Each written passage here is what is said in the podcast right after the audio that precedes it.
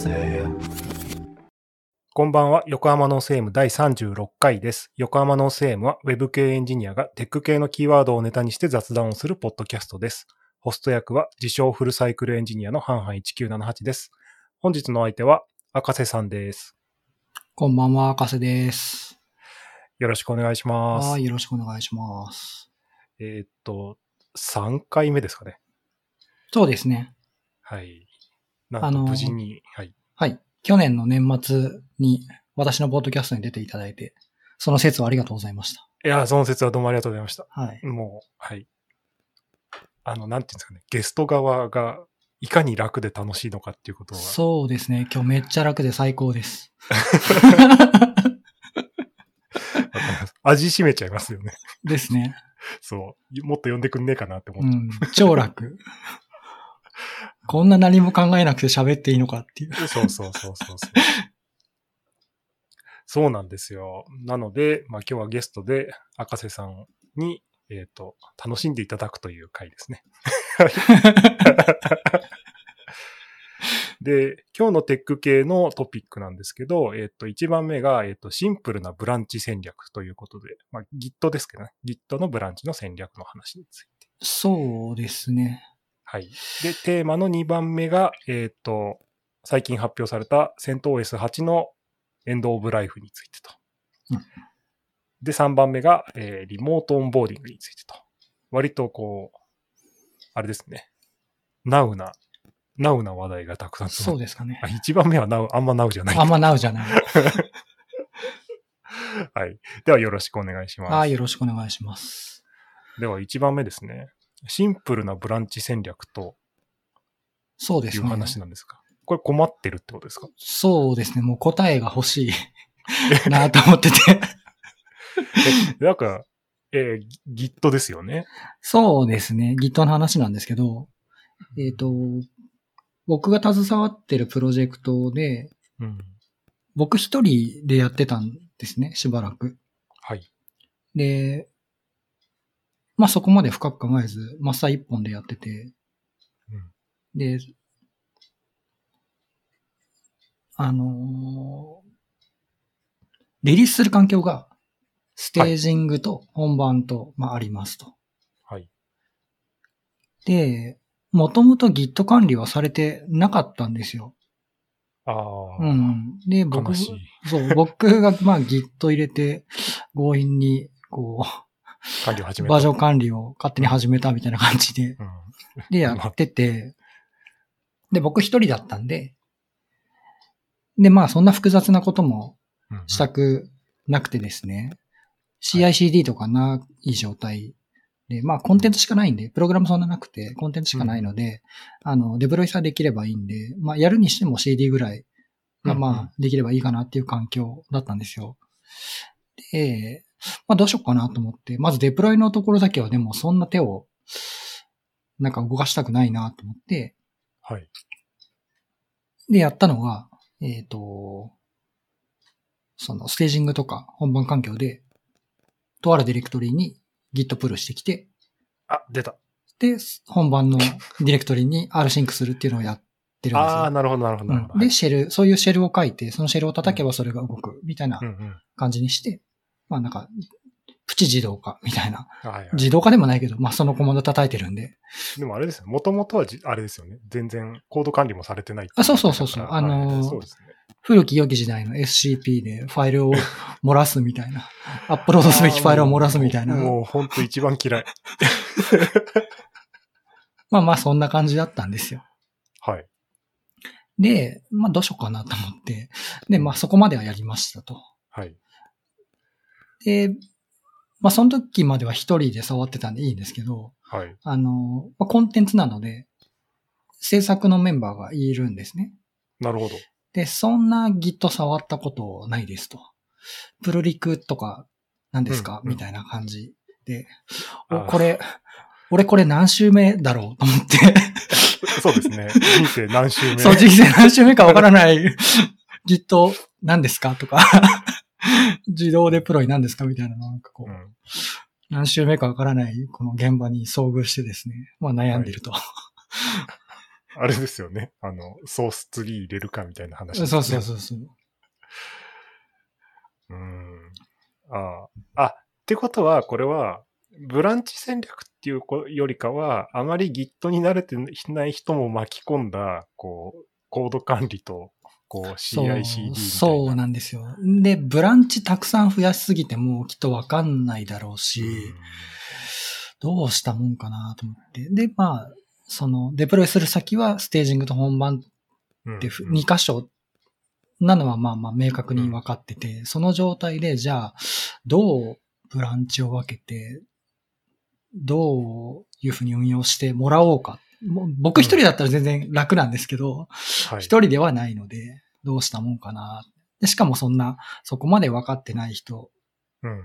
に教えつつ、こういうふうにやってくださいねっていうのを、こう、教育も考えながらやるっていうのが、なーってちょっと悩んでるところ。で、あれですね。GitHub Flow だと、うんあのー、ステージング環境があるんで、まあ、はまらないなと思って、はい。で、Git Flow だと、はいちょっともう、ブランチが多すぎて、はい。理解してもらえないだろうなと思って、うんさあ、さあどうしようっていう感じではある。えー、どう？あ、でもい、あれですかね、その、フローの話までいけてるってことは、もうとりあえず、修正をして、プッシュしてもらうとこまでは、あ、そうそうそう。そこまではね、ななんとか、そうそう。なんとかなんですよ。まだブランチはマスター1本なんですよ。それ？そうそう。今、今はマスター1本なんですよ。うん。で、なんか、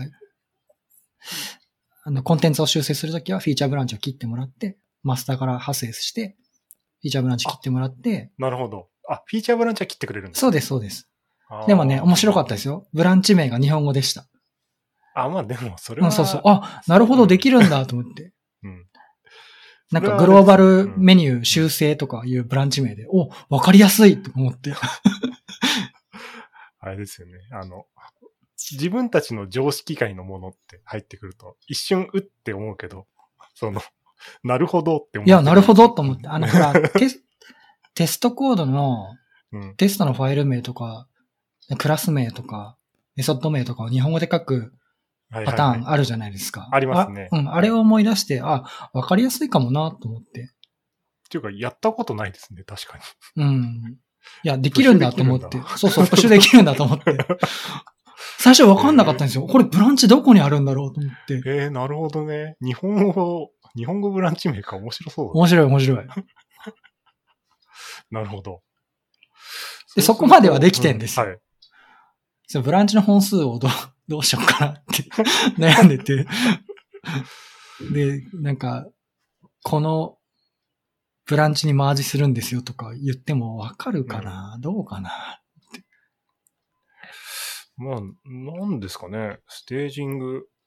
うんまあでも GitHub フローでいいんじゃないですか？その場合、ステージングはどっからリリースする？マスターをリリースする感じですか？要はあれですよね。あの、いや、ブランチ、ステージングにぶ、うんうんとリリースするのにブランチが必要ってなるのは、要はあれですよね。ビルドの、その、発火を何にするかって話ですよね。ああ、そうそう。それもあれ。ううん。だビルドの発火をタグとかにしちゃえばいいんじゃないですかね。マスターで。ん。うん。タグって。今考えてるのは、そのマスターにプッシュしたタイミングで、うん。ステージングに。そうそう、デプロそれも全然ありだと思う。デプロイしてはいで、まあ、増やしてももう一本。本番用のブランチをもう一個作って、本番にデプロイするときは、マスターからプロリック作って、そのプロダクションブランチにぶつけるみたいなのにしようかな。で、その、そのリリースは僕だけがやる。ああ。でやれば、まあまあ、まああるかなって感じ。ただ、一個気になってるのは、うんその、今んとこは当面ないんですけど、その、はい機能開発が複数、あの、複装したときに、うん。機能1作って、機能2作ってっていうときにう、ん。えっ、と、まあ、マスターにマージしましたと。1と2を。はい。でも2だけ先に本番に出したいっていうときに、さあどうしようかなっていうのがあって。それはもうフィーチャートグルですよ。だから、コードは入ってるけど動かないって状態にしちゃって。いや、だからそう、プログラムじゃないんですよ。コンテンツなんですよ。えー、じゃあ、ええじゃなくて、じゃあ、1、1リバートしちゃえばいい。もう乱暴。僕は、僕はだってザ・乱暴ですか。後で、知ってたけどさ。後で、後でだって、チェリーピックでもすればいいじゃないいや、もう、そうでしょ？なんそうなるんだよな。まあでもシ、シリアルに行くんであれば、もうタグ、プロダクションブランチもなくても大丈夫ですよね。多分タグだけで十分。タグ？うん。あの、要は、Git のタグ使って、えっ、と、うんうん、タグ切ったらリリースみたいな形。うん。もう全然できるかな。って思うなタグを切るとは？あの、Git タグコマンド使って、うんうん。うん。あの、タグを、タグもプッシュできるんで。例えば、特定のコミットに対して、あの、V1.0.0 とか。ああ、なるほど1.0.1ねと。か。動作環境だけそれ、ああ、動作確認だけ、あの、ステージング環境でやっといて、はい。で、その単発のそのそうそうそう。コミットを、そうそう。そしたら、マスターの、えっと、コミットのハッシュは変わらず、えっと、タグが増えるんで、えっと、そのタグに対してリリース、まあ CD の何、何がしかの、こう、仕組みが、何がしかの仕組みを作るのが一番大変ですけど。そうなんよね。どうしようかなと思って。まあ、GitHub アクションとかですかね、最近だったら一番簡単なの。うちがね、GitHub ではないんですよ。ああ、なるほど。あ、うんそういえば僕も最近 GitHub じゃなかったな。そうそう Git ラボとか、うん、イントラ Git ラボとかだと結構困るかもしれないですね。まあでもパイプラインとかあるんじゃないのか？な。パイプラインパイプライン使います。な。うん。ですよね。だからそ、そこら辺で、なんか、上手に、よしなに。そう、だからその、機能開発のタイミングで前後がすることがあるかどうかなんですけどね。まあなけりゃうんそこまで考えなくていいんですけど、そうちょっと僕があの、なんでしょうね。そこまで深く考えすぎてるのかもしれないですけどね。まずく、は、ちょっといいアイデアがあるんですけど、聞きなんでしょう？たいですか？乱暴ですか？マスマスターにプッシュするとプロダクションに上がるっていうのはどうですか？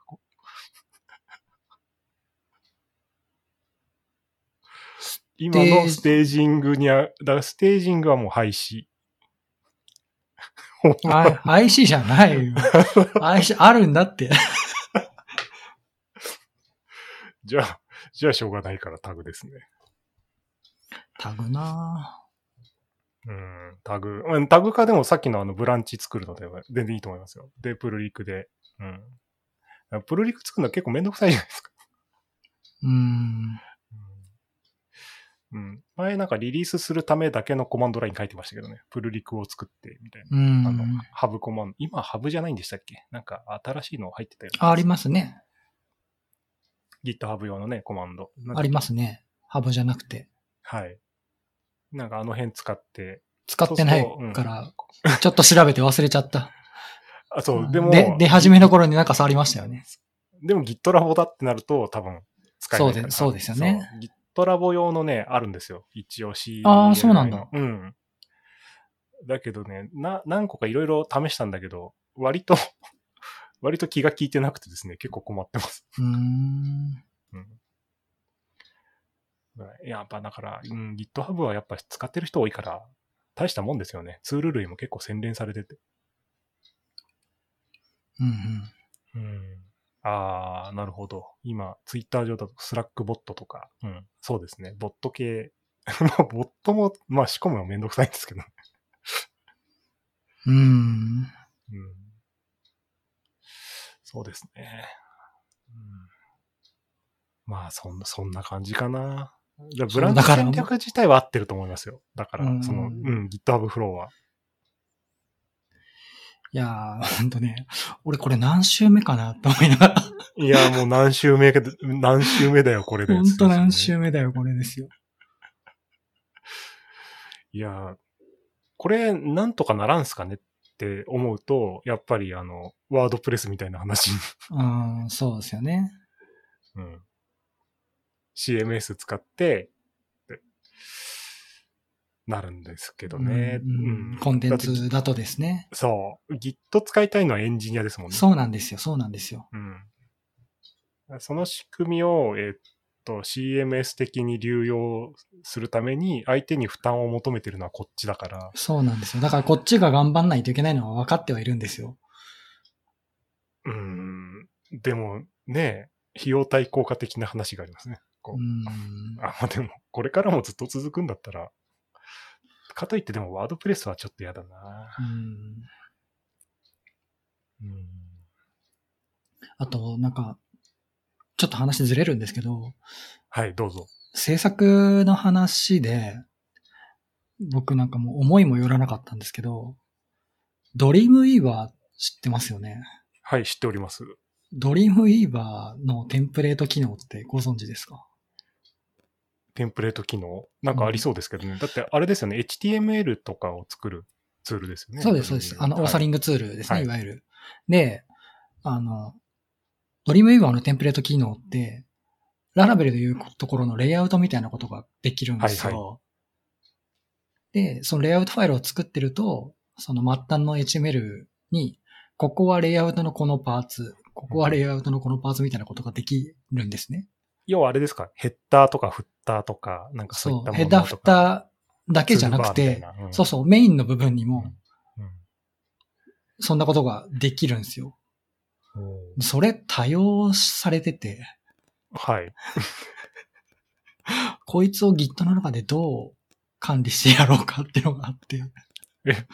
なんか、まあテキストファイルなんですけど、テキストファイルだけど、 Dreamweaver でしか表示は確認できないですよ。じゃあもう、あ、いいアイデアが浮かんだ。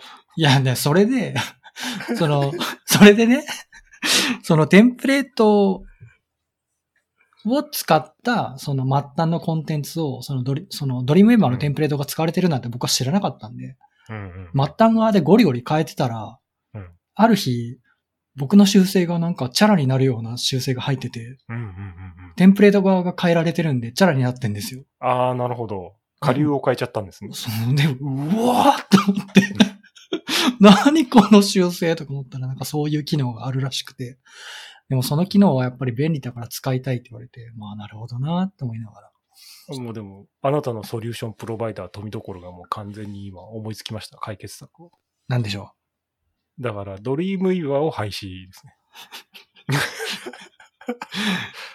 で、ノード JS を、ノード JS を覚えて もらう。ねこれからはノードいや JS ですよ。 Dreamweaver は便利なんだって。とても便利なんだそうです。ドリームイワーってあ、ど、どこ、アドビですか？アドビかな？あ、ん？ですよね。アドビかな？うん。わかんない。 Dreamweaver、どこだっけ？アドビですね。いや、ド Dreamweaver は何が嫌かって、はい。あの、あれなんですよ。 EditorConfig がね、ないのよ。もうじゃああれじゃないですか。俺の、俺のソリューション。あわかりました。もっといいアイデアがある。あの、その人多分 Mac か Windows 使ってますよね。うん。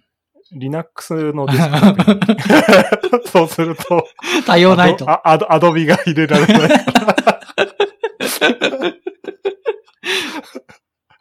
あの、ノード JS を覚えてください。いや、いろいろ制作の方のね、こう、現場の話も聞くと、やっぱ自分が知らないけど、便利に使ってるみたいなところがあって、そういうのも理解をしつつ、うまいことこうね、やり方を考えないといけないなと思って。Adobe 側はなんかないんですかね？ドリ、なんか、あるじゃないですか。結構、便利な機能みたいなやつ。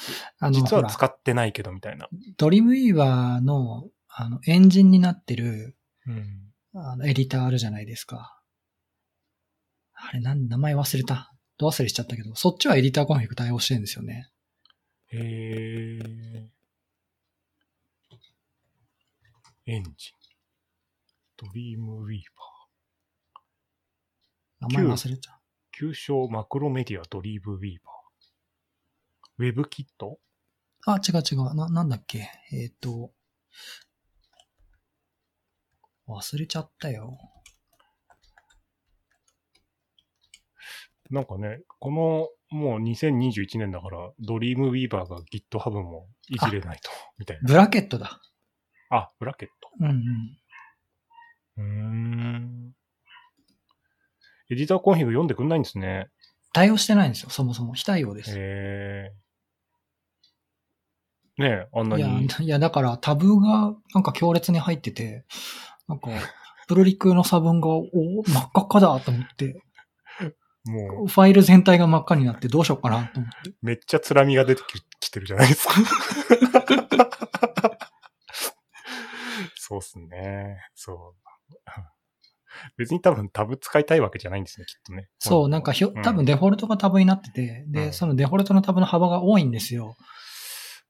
うんで、最近ってほ、ら、HTML って、えっ、と、スペース2分ぐらいじゃないですか。そうですね。2スペが多いですね。2スペが多いでしょ？でもよ、うん4ぐらいになってて、うん。で、しかもタブだ、タブだから、、一箇所だけなんかガッガッガッってなってて、この差分は何だと。うん。つらみ。まあ、みたいなことがあると。み。そうですね。はいいや、これはだからやっぱり、あれですね。エンジニア、エンジニア側が、エンジニア側が寄せてくってなるとなんかあれなんですよね。で、俺が Dreamweaver 使うかとか思って。ああ、なるほどね。あじゃあやっぱそれですね。らドリ デスク、Linux デスクトップにして Dreamweaver を完全排除するか、赤瀬さんが Dreamweaver にやっていくかの。いや、PHP ストーム使いたいよ。いや、ダメです、ダメです。あ、ウェブ、 WebStorm。WebStorm、WebStorm を使ってもらえ、いや、でもな、テンプレート機能みたいなのがないから困るって言われるんだよ、きっと。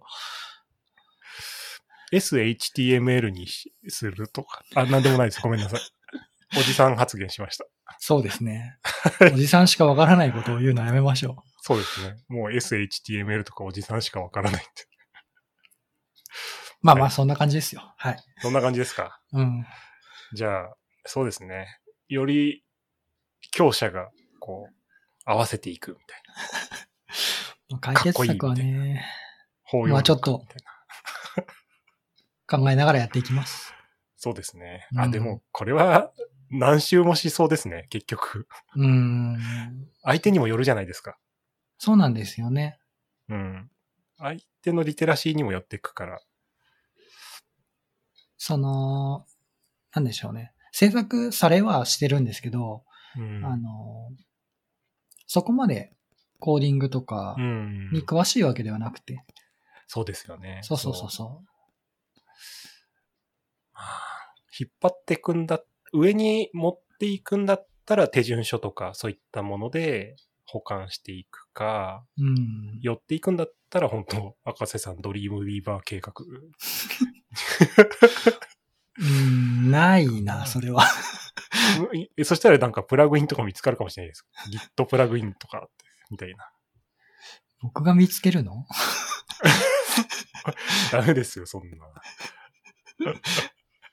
ちょっと被害者意識が出てるじゃないですか。いやいや、もう当事者意識を持ってやってますよ、これで。当事者意識意識を持って。持ってやってますはいドリームドリーバー。そうド、ドリームウィ ーバーは使わないけど、違う解決方法をこう模索するわ。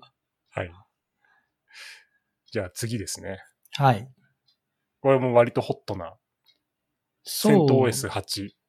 EOL。そうですね。これみんな困ってる人いるんじゃないのかなと思ってはいるんですけど、あうの、んまあ、そもそもセント OS8 をプロダクション、プロダクションの環境に使わないでねってセント S 自体はまあずっと前から言ってはいて、うーん、そうなんだ。そうそうそうそう。これはプロダクション環境に使ってはいけない OS ですよっていうのを打ち出してはいたんですよ。でなるほども、、でもやっぱ使うじゃないですかう。んうん。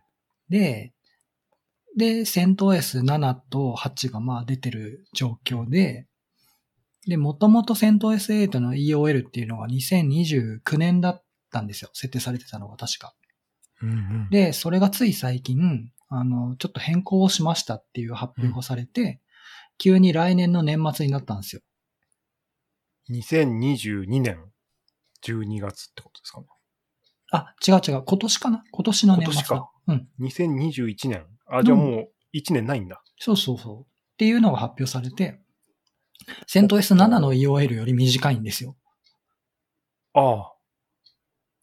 気合が入ってますね。そうそうそう。っていうのがまあ発表されて、さて困ったなと。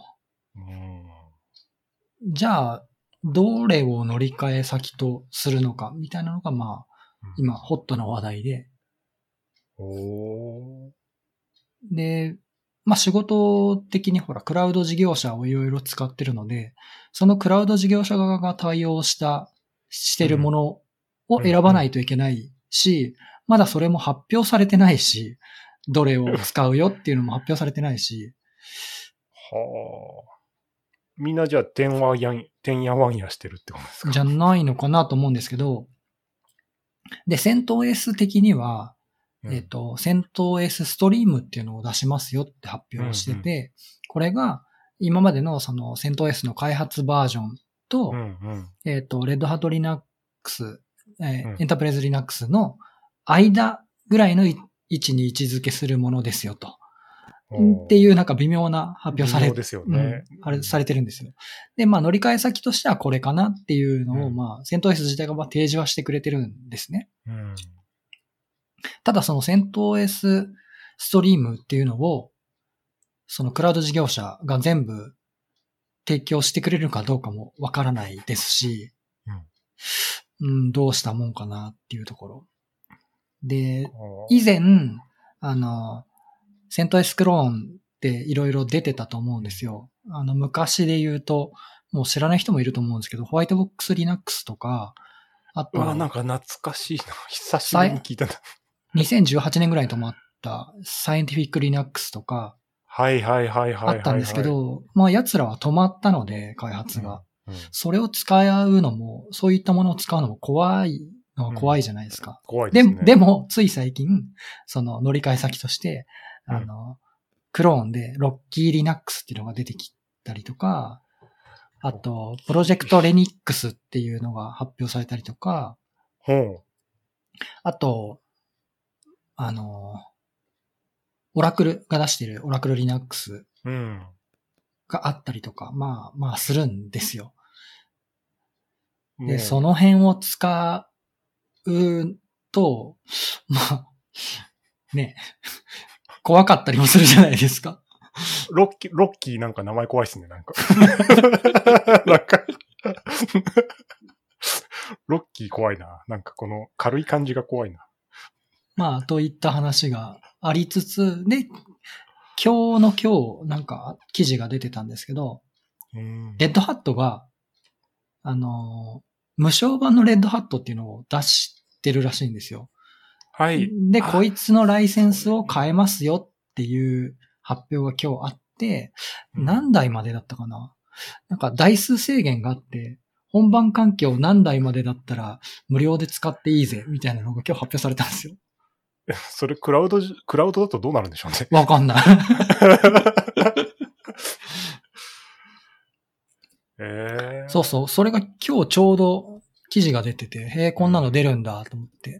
でも困ってた人いると思うので、まあ、これ使えるかもなっていうのはちょっと思ってはいる。ああ、まあでも何十台とか何百台とかっていうところは困るかもしれないですね。うん。本番環境すごい台数並べてるとことかはもうダメなので、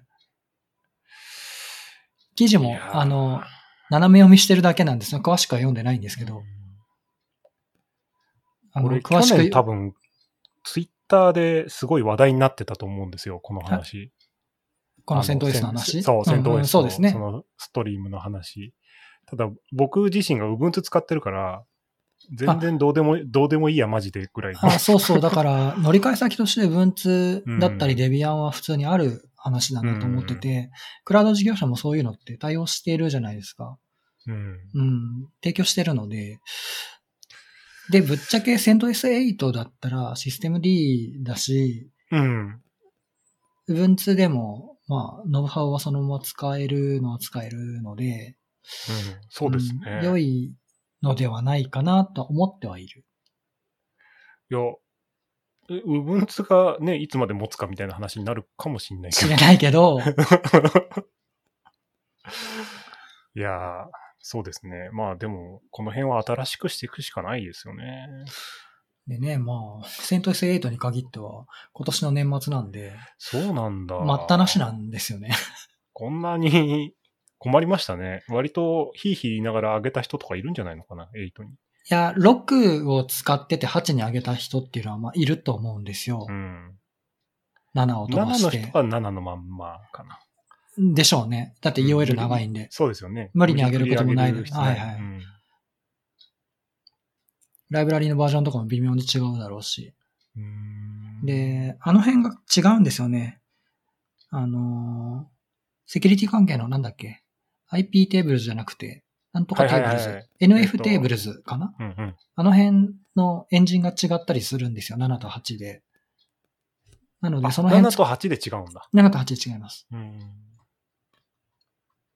なので、、その辺作り込んでるインフラだと、ちょっと厳しいかもしれないですね。あ、まあそうですね。まあ、そんなんで困ってますよという話でした。もっか困ってる。もっか困ってる。そうか。だからやっぱ、やっぱりデビアンですね。時代はデビアンだな。みんなあれなんじゃないの？あ、あの、あの件困ってるんじゃないの ?AWS で言うと、うん。今ほら、Amazon Linux 1で作ってるインフラってたくさんあるんじゃないかなと思ってて、ああ、はいはいはいはいはい。でも、もう1って新規のインスタンス立てれなくなってるじゃないですか。あ、そうなんですか？そうです最近ね、AWS 触ってないんですよね。あ、そうなんだ。い今ね新規で作ろうとすると、Amazon Linux 2しか作れないんですよ。あ、もうでもいいんじゃないですか ?Amazon Linux。Amazon Linux 2ってシステム D でした？もう。はい。システム D です。あじゃあ、その方がキャリア的にもいいから。うん。偉いですね、AWS。うん、そうですよ。エトセの initD とかも叩いちゃダメですよ。いやーね、早く慣れとくべきだったなと思って。えそうでしょ？うん今ちょっと困ってんですよ。正直困ってて。僕も、あの、いち早くそれは困るだろうっていうのと、あと、手癖つけないと覚えないじゃないですか。いや、覚えないっすね。本当覚えない。システムコントロールとかようやく覚えてきたもん。本当ね、覚えないっすね。そう。あの、スタートとかがさ、今までとは場所が。いや、違う違う。サービス名とかだから。そうそう、スタートサービス名ですもんね。そう。そこら辺も慣れないといけないし、システム D だとあの、ジャーナルコントロールとか使って、えっと、バイナリ形式で吐き出されたログを読むとか、うんうんで、。そのオプションとか、そうそうそう。ようやく、だいぶ馴染んできた。まだ馴染まなくてですね。いや、ダメですよ。あの、え、システム D 強制ギプスつけないとい。や、本当そう思いますね。いや、だから、最近だと、さっき言ったように Amazon Linux 2触ったり、うん。セント S8 を触ったりするので、はい。困ったなって思いながら。俺の大好きなエトソユニット D はどこ？と思いながら。もういないです。もうやめてください。システム D ですよ、みんな。つって。うんユニットファイル作ってください。つって。これが生地サービスコマンドが動いたりするじゃないですか。はい。ダメだけど、ついついやっちゃうみたいな。はい。生地、生地、うんでもね、Ubuntu で今入ってるやつとかだと、initd が叩きに行くと、システム D でやってくださいとかって、エラーメッセージで出たりするそうなんだ。で。Amazon Linux 2とかはサービスコマンド普通に使えるんですよね、確か。あ、なんかそう、その辺はあの、ミミドルウェアにもよるかもしれないですね。あーユニットファイルとかがちゃんと書かれてると、な大丈夫かなって気がする。うんいや、強制ギプス必要かもね。強制ギプス必要ですよね。そう。システム D 強制ギプス。そう。いや、もう何年も前から分かってたのに、なんで俺は逃げ続けてきたんだろうと思ってすげえ後悔してて。あれですよ。あの、イノベーションのジレンマみたいな。そう。古いノウハウと一緒に滅んでいくみたいな。ね。ダメですね。いや、良くないなと思いながら頑張って最近触ってます。なんだっけ？でもあの、タイムコントロールとか、えっと、その辺のコマンドもシステム D に統合されてて、うんうん。あの、シャットダウン系のコマンドとかも実はエイリアスで、実はリンク貼られてるだけでシステム D だったりするんですよ。うんうんうんあの、システムのリブートとかのコマンドも。ってて、だからすごいですよ。だんどんどんどんどんシステム D に統合されてる感じですね。だから、やっぱりもう、そっちに行くしかないみたいな感じありますね。まあでも、気持ちはわかるし、全然コマンド覚えねえし。そうなのよ。いや、コマンド覚えるで思い出した。そうそう。あのー最近、まあ仕事ですごい Linux 使うので、はい。あの、資格試験の勉強やってて、あはいはい。まあそれに試験範囲にシステム D が当然入ってるからですね。それでちょ、ちょっとずつ清瀬ギプス感をまあ、味わいながら、なるほどなって思いながら。あれですよ。あの、いや、これはまあ僕がやった方法なんで別に真似する必要ないですけど、僕はいははい本当単語帳で覚えました。あ、でもいいいいっすよね、単語帳。そう。もう暗記するしかないですよね。うん。そうだと思う。そう。本当に暗記するしかない。バッシュの if 文とかと一緒で、あの、何度も何度もやって、こう、脳に刻み込まないと。バッシュの if 文書けないな僕は弱い38ぐらいでようやく書けるようになりまし いや、偉い。あれは書けないよ。なかなか覚えきれないですね。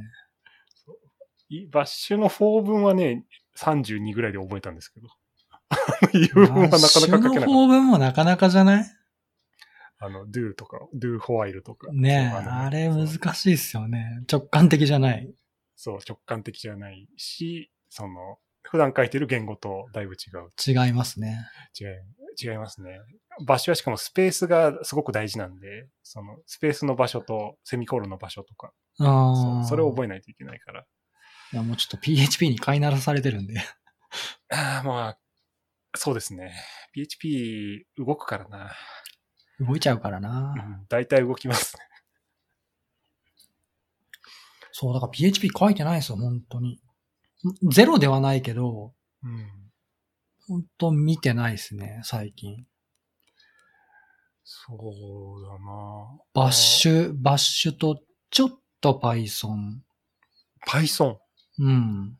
博士さんから Python って言葉が。でも、あれですよ。あの、シェル的なうん、うん。実行で使ってる Python ですけどね。ツール的な。そうです、そうです。うん。あの、簡単コマンドみたいなのをちょっと作って実行みたいなんか、Python は結構あれですよね。非エンジニアの人もやってる率が高くって、あの、機械学習とかでやられてる方が多いから、うんうんうんうんキータとかでも記事が多くって。ここの間、あの、なんか、株式とかを取得する、その API とか、それの使い方みたいな記事、キータに上がってて、な。うんうん。そう、それも Python だったから、僕もちょっとだけ Python 書きましたね。うーん。うん。あ、こんな簡単にできるんだと思っあと、いやうんそんな感じかな。そんな感じですか？セント OS。そうですね。何も解決策ないですよ。だって、いや、あるじゃないですか。うぶんつもうなんか答えが見えてんだよね。言うのが。Linux 使え、うぶんつ使えって。あ、コンコンテナで、コンテナでもいいですよ。ほら。言うのが見えてんだよ。もう読まれてるな。そうなんですよね。僕あんまり、そのなんか、相手にこう、歩み寄っていくみたいな解決策出すのがすごい、なんていうんですかね。難しいというか。いや、大事、大事ですよ。そう。いや、大事なんですけど、なかなか難しいんですよ。いいじゃん、文通でって言っちゃうんですよ。これはあの、僕の人間としての問題ですけど。うんそうですね。やっぱ、そのね、なんか、急にやり方を変えるっていうのは、うんなかなかじゃないですか。なかなかです。すごい、でも真面目に言うと、困りますよね。環境構築とか、まあ、コンテナじゃないんだとすると、や、うんヤムとか、うんうんうんだって、レミにはあるけど、Ubuntu じゃレミないから、ね。そうですね。PHP は。も、だって5.5とか入れられないですよ、Ubuntu。パッケージマネージャーじゃ。ああ、なるほど、なるほど。うん。あの、自分でビル、ノラビルドしなきゃいけなくなっちゃうんで、ううんんうん結構大変です。でも、富所さんそれ好きなやつでしょ。でも、その、好き、好き、好きかどうかは別として、あの、好きかどうかは別として、僕も一応、あの、運用とかこう、メンテナンス考えるんで、こんなですけど、あの、その、さ先がないことはしたくないですよね。そう。ここに手順が書いてあるんで PHP ビルドしてくださいとは言えないじゃないですか。あのうん、特にご5系とかだと、もう OpenSSL のバージョンとかも古いのをうん。ノラビルドしなきゃいけなくなっちゃうんで、めちゃくちゃ大変だからなと思って。そう。戦闘ですね、その辺がまだ楽だし。へえ、じゃあこれ PHP のメンテナーの人たちとかも CentOS でビルドするのやめたりするのかもしれないですね。そんなことになるか。多分ね、今 CentOS 使われてると思うんですよ。ああ、でもあるかもですね。うん、そうそう。そういう変化が起きるかもしうんうれない。んうん、なかなかエポックメイキングな出来事か。はい。では、40分なので、ついに最後のテーマ、リモートオンボーディングですね。そうですね。リモートオンボーディング。そうです。まあちょっと前にっていうか、まあ、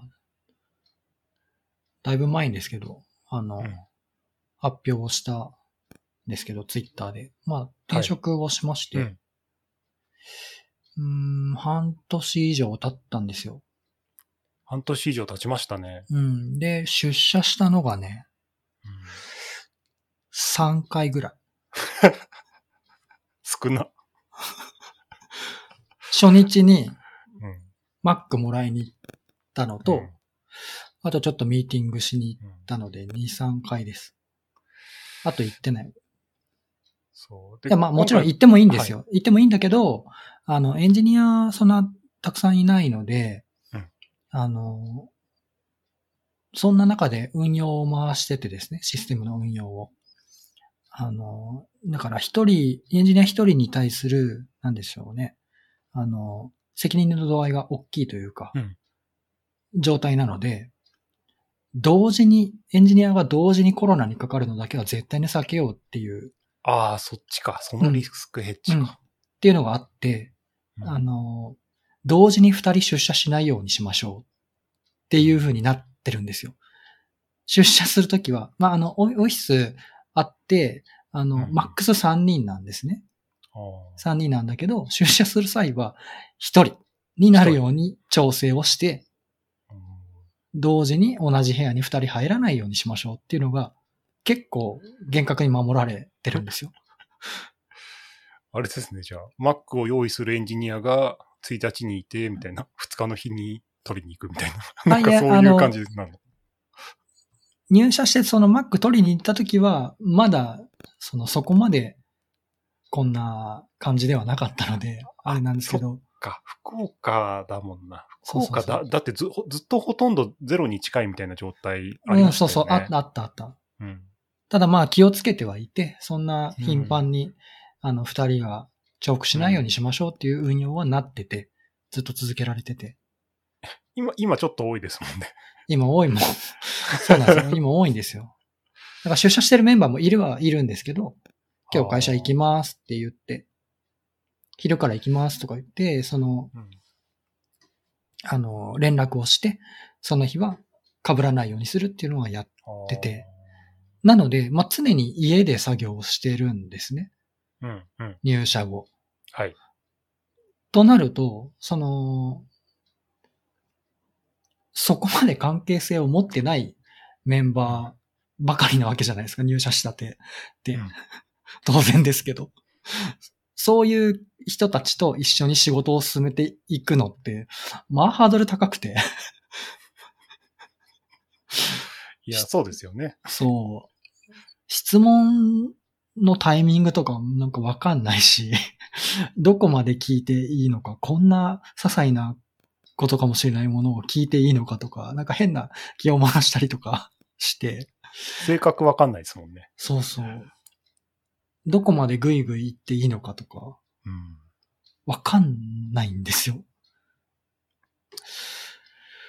これ困ったなと思って。まあ、そんな中でもう半年やってるんですけど、うん。どれぐらいかかりました？慣れるのに。うーん、僕まだマシな方だと思ってて、そもそもリモートワークにちょっと慣れてた部分があるので、その前職って福岡と東京の遠隔の状態でプロジェクトを進めるっていうのがまあ常だったので、うんうん。そういうのに慣れてた部分がまああったから、まだいいんだけど、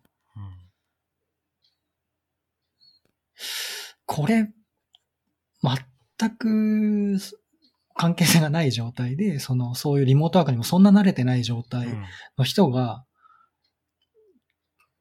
こういうふうにエンジニアの仕事を進めるの難しいだろうなと思って、みんなどうやってやってんだろうな、みたいな。そうですね。エンジニアはまあまあ、ま、まだ、やったことあるのかな。まあエンジニアだからってことはないでしょうけど、うん。今、そうですね。でも今年、今年？去年か。去年かからもうずっとそうですよね。うん強制的に、そうそう、会社的にそういう風な動きになってるところもあるでしょうし、みんな大変なんじゃないかなと思って。え、で、赤瀬さんはもともと前職でリモートに慣れてて、それで、だとしても、だとしても、あのーなんだろうな。うちってちょっと変わってて、変わってるって言うともあるんですけど結構真面目な方が多くてですね、うん。あのーチャットコミュニケーションがうん、ほぼゼロに近いんですよ。え、悲しい。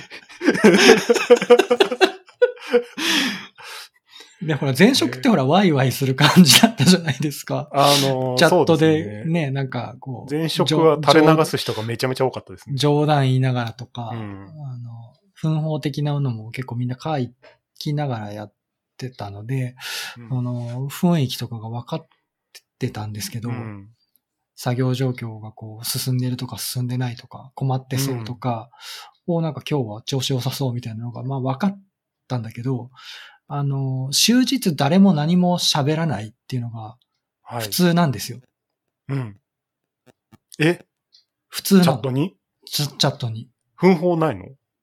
奮法ね、あるけど、ほぼ書かないみたいな。うわ。え、赤瀬さんは書いてんの？僕は書いてる。もうなんか自分のはい、なんかリズムになってたので、それが。あの、一応聞いてる人に補足しておくと、赤瀬さんはあれですよね。自分のやるコードの一挙手一投足をほぼ書くみたいな感じありますよね。あのそうですね。なんかこ、れからこれやるみたいな。今これやってる。今ここで詰まってるみたいな。今この、これを実行したみたいなコマンドと。自分の振り返りにも便便利なんで、まあ書いてはいるんだけど、別にそれをみんながみんな見てるわけじゃないし、そもそも、あのー、うんと、チャットのアプリが2つあって、うん。うん。 Slack はメインではないんですよ。おSlack がメインではない。もうでも、とはいえ、とはいえ、なので、そ、 Slack には全員がいるわけではないんですよ。え、もう Slack やめたらいいんじゃないですか？で Slack はなんか、まあ、システムの通知とかにはまあ使ってて。ああ、そうい、そっちか。そうそうそう。なんか通知メインで、えで、社員全員のコミメインのツールは、その有名なやつではないんですか？有名なやつです。ああ、うん。そうなんだ。ああ。そう、うんで、そっちはなんか、なんでしょうね。会社の全体的な連絡とか、プロジェクトのん大事な連絡みたいなのはそっちでも流れてはいるんだけど、うん。あのー必要な時にしかまあ当然、ね投稿されないので、悲しい。もうなんか終日、なんか無みたいな感じなんですよ。それきつくないですか？で、みんなうん。生きてるの？ぐらいの感じでうん、不安になる。はあ。えーじゃ、じゃあ、奮法書いてるけど、特にリアクションとか、アイコンの、こう、なんか、反応があるわけでもなく、なく、ないよ。やば。騙されてるかもしれない。ゼロではないけど、完全にゼロではないけど、と当然さっき言ったように全員がその Slack にいるわけでもないので、そうですよね。うん。メインツールではないので。そっちを使いなさいって言われてるわけでもないですし、 Slack を。それ、それはでもあれですね。会社がちょっと考えた方がいいような気もする。いやー、いろいろ考えてるみたいなんですけどね。そあの、ーどうやってコミュニケーションを図ったらいいのかっていうのは結構模索はしてるっぽいんですよ。。うんそうです、なんか自由に入っていい Meet の部屋を準備したりとか、まあ Discord 的な使い方だと思うんですけど、そうですね。いや、このあたり本当難しい課題だなと思って。いる人たちのなんか性格とかに。そうそう、そういうの、うんも、そういうのもある、あると思います。うん。エンジニア、ツイッターやってる人とかだと、奮法はめちゃめちゃ多分親和性が高いというか。そうですね。う。うん。そう、だから、ツイッターの文脈で考えるから、なんか、あると楽だけど、実はみんななくても全然仕事できるのか、そうかって思ってすごい、て。それは、それすごいな。え僕もだって、奮法結構、ダラダラと 書くので。うん。今これやってる、あれやってるみたいな。うん。本当無ですよ。うーん、無、無、無が困るな。え、その、いや、もちろん質問とかを、その、したら帰ってはくるので、はい。みんな作業はされてるのは間違いないんですけど、あ、い、いるのは分かってると。そうそう、あの、お声掛けをすると返事は来るので、これみんなお仕事はちゃんとされてる、もちろんされてるんですけど、で もほら、無なので。無なので、ほん、ちょっとね、不安っていうか、え、それ半年でその無になれたんですか？慣れない。慣れてないし。いや、孤独感すごいよ。逆に言うと他の人はそれで孤独感感じてないんですかね？わかんないけど。ただまあ、あのーエンジニアのミーティングっていうのは週に1回あるんで、その時に、あーまあ、あ、そう、それもね、それもちょっとああって、あれなんかいろいろ出てくるぞ。あのーオンラインミーティング、あれなんですよ。 sound only なんですよ。あ、え、 Zoom とかじゃなくて？いや、 Meet なのに sound only なんですよ。あ、でも、つそれは、それは、えっ、と、ありますよ。ありえますよ。これ普通なの？そうだ、えっ、と、赤瀬さんの前職はもう全員キャメラオンじゃったんじゃないですか。そう、なんかそれが、なんか、うん普通じゃなかったんだなと思って。そう、普通じゃないですよ、あれ。そなんか前はですね、ミートじゃなくて、スカイプミーティングだったらしいんですよ。で、それ音声だけだったみたいなんですよね。で、それが主で、うん。で、まあ、ミートにしてはいるけど、うん。スカイプの延長だからそうなってるのかわかんないけど、顔は別に出さないっていうのが、まあ、通常営業みたいな。そう。いや、なんかね、ほ本当世間では顔を出さないのがふ普通みたいです。あ、そうなんだ。割と。うん。僕はあれですよ。だから、一人向きになって映像ずっと常にオンなんですよ。いや、僕、あのー僕だけ顔が出て。るっていう。えっと、まあ今、まあとある事情で僕も、あの、異なる場所で働いてますので、うんうんうんうん、そこの、えっと、ズームとかだと、基本カメラオフなんですよ、みんな。あそうなんだ。それが普通なんだ。うんだから、え？ってびっくりしました。ああ、なるほどね。いだからぼ僕も最初向きになって自分だけ顔出してたんですけど、逆にめちゃめちゃ目立つんですよ。折れたの？あ、だから喋る人だけ顔出すみたいな。で、他は全員オフみたいな状態だから、顔出してる人二人みたいな状態になると、あれ？喋るの？みたいな。変、あ変な、そうなんだ。そう、変な状態になっちゃうから、だからしょうがないからこうオフするしかないなと思ってオフにしてるんですけど、そう、割と顔出さないんだなと思って。僕常にヘラヘラしながら顔出てますよ。そ うだから、このね、多分多分若干の慣れが必要なんでしょうね。ああ、なるほどね。いや、それが聞けてちょっと良かったです。うん。うんうん、なるほど、なるほど。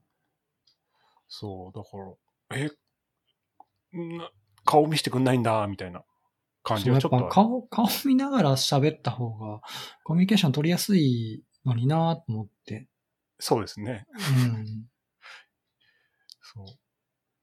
まあ別にみんなきっといかがわしい格好してるわけじゃないですからね。多分普うん通に、とと思う普通に仕事してるはずだから。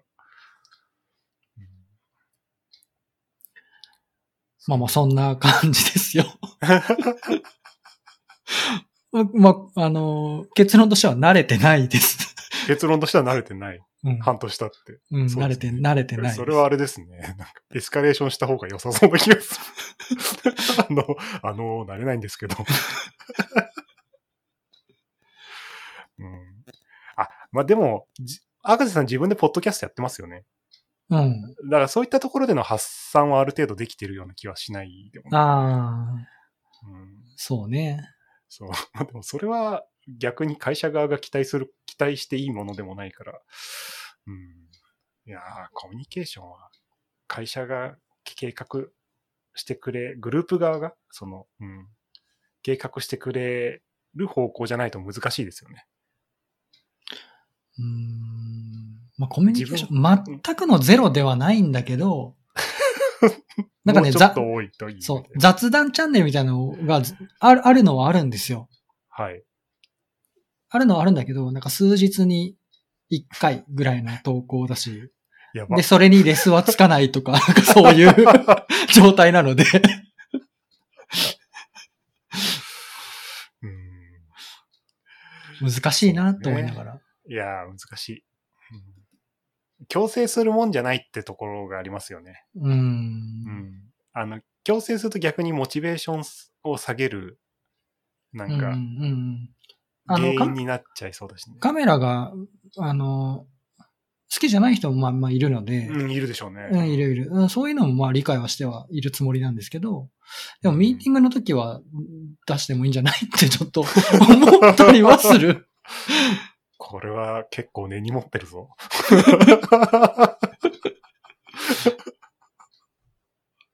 そうっすね。いや、まあでも、い今このポッドキャストも実際はあの、喋ってる当人同士はミートで顔だけ繋いでるんで、うんうん。これやっぱ話しやすいですよね。話しやすいですよね。そうそう。あの、リアクションがあるから。そうそそう。相づちとか。う。うんうん。うん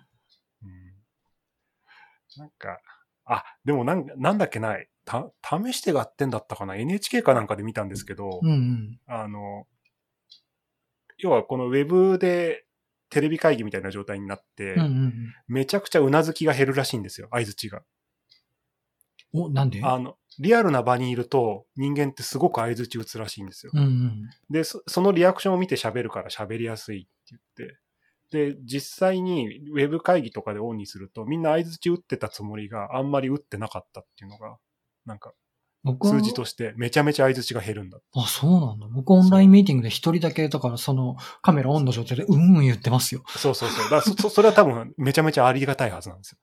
で、それは多分、しかも慣れてるんですよ、きっと。ウェブ会議に僕が慣れてるのか。そうそうそうそう。赤瀬さんが慣れてるってなるほどね。僕とかもずっとやってって、それで仕事してきて、表情とか感情が伝わんないから、派手めにアクションした方がいいっていう、その、経験をしてよそうやく出てくるから。そうですね。いや、うん、それを全員に求めますかっていうところ。うん そうそう。そうなんですよね。全員に求めるのも間違うんだろうけど、うん。そうね。まあでも、なんか、GitLab かなんかが、あの、オンラインでの働き方みたいなのを上げてたじゃないですか、ドキュメント。あんな感じでね、なんか、うちはこうやってるからこうしてくださいね、こういう理由がありますよっていう感じで、その、組織として。打ち出していくと、それなりにやりやすいんじゃないかなっていう気はするけどな。うんだって、オンラインになる前、リモートになる前ってみんな会社来て顔見てたじゃないですか。うんだから出すのが嫌なことは多分ないと思うけど。ねねえ、ねえ。うん。え。まあちょっと、頑張ってきます。なんだこれ。いや、また、また次聞いてみよう。なりました？無って言ってると思う。いや、まだ無で、ありそう。ああ。と言ってるうちに、やはり1時間経ってくれましたね。そうですね。はい。なので、お別れの時間が近づいてきましたが、何か言い残したこととかありますか ?2021 年。2021年ですか？もうそうですね5%終わったらしいですよ。ね。早くない？早いね。5%早いな。うーん、ちょっと厳しいですね、この状況。うん。たまにあの、窓開けて、わーって言いたくなるときあります。あの、元気が有り余って。わかるわかる。仕事が終わった後に、あんま疲れてないときあるんですよね。動いてないから。どううことですか？あそう、通勤がないから。あ、うん。通勤してるときって結構疲れてたんですけど。歩かなくなった。また。確かに。散歩っていうツイート見かけてない、確かに。寒いんだもん。や、寒いですね。うん、散歩無理無理。いい解決策があるんですけど。何何？走るとすぐ暖かくなる。も そういうんじゃなくて。ううん、そういうんじゃない。そういうんじゃないのないんだよな。会社往復で歩きたいな。ちょっとじゃあ、あれですね。もう少し、みんな、 Slack、みんなにお願いするのって、ちょっと、ちょっと違いますね。うん、ちょ、ちょっと違う、ちょっと違う。なんか、嫌ですよね、全社で。みんなもうちょっと赤瀬さんにリプライ飛ばそうとかって言われたら、ちょっと。おかしいじゃん、なんか。い違う違う違うるみたいな 違う違う違う。なんか、そうじゃなくてさ。そう、ダメじゃないか、つって。寂しがってるんだから。いや違う、そうじゃないんだよ。そうじゃない。そうじゃない、そうじゃない。コミュニケーションをもっとこうね、こう、円滑にしたいだけというか、円滑にしたいだけそうそうそうそうそう。